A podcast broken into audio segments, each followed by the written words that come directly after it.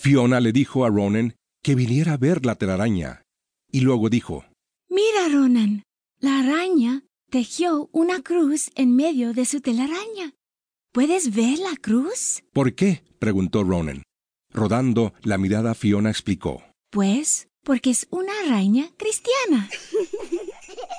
Fiona estaba muy emocionada, porque por fin la temporada navideña había llegado. Por toda la casa olía a bizcochitos, pozole y tamales. Fiona esperaba con ganas para ir a la iglesia a desearle un feliz cumpleaños al niño Jesús.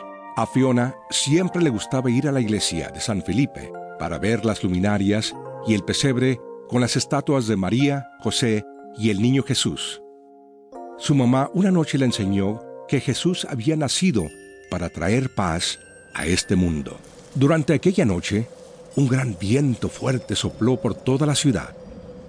Fiona despertó en medio de la noche y podía escuchar cómo los árboles se mecían fuertemente y como el viento repicaba salvajemente. A ella le preocupó la pequeña rosa. ¿Habría sido capaz de seguir pegada a su rama? Finalmente se volvió a quedar dormida. A la mañana siguiente, Fiona miró hacia afuera por la ventana y miró las ramas, las hojas y los juguetes tumbados por el viento. Fiona tomó sus pantuflas y se apuró a salir para ir al rosal.